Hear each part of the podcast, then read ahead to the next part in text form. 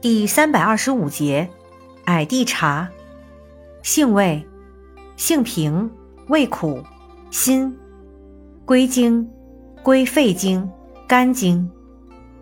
功效，镇咳、祛痰、活血、利尿、解毒。属化痰止咳平喘药下属分类的止咳平喘药。功能与主治，主要用于哮喘。湿热黄疸、水肿、血瘀经闭、风湿痹痛、跌打损伤等。药理研究表明，矮地茶主要具有止咳、祛痰、平喘、抗菌与抗病毒作用。用法用量：内服煎汤六至十五克，或鲜品捣汁服；外用捣烂敷或煎水洗。注意事项：孕妇忌服。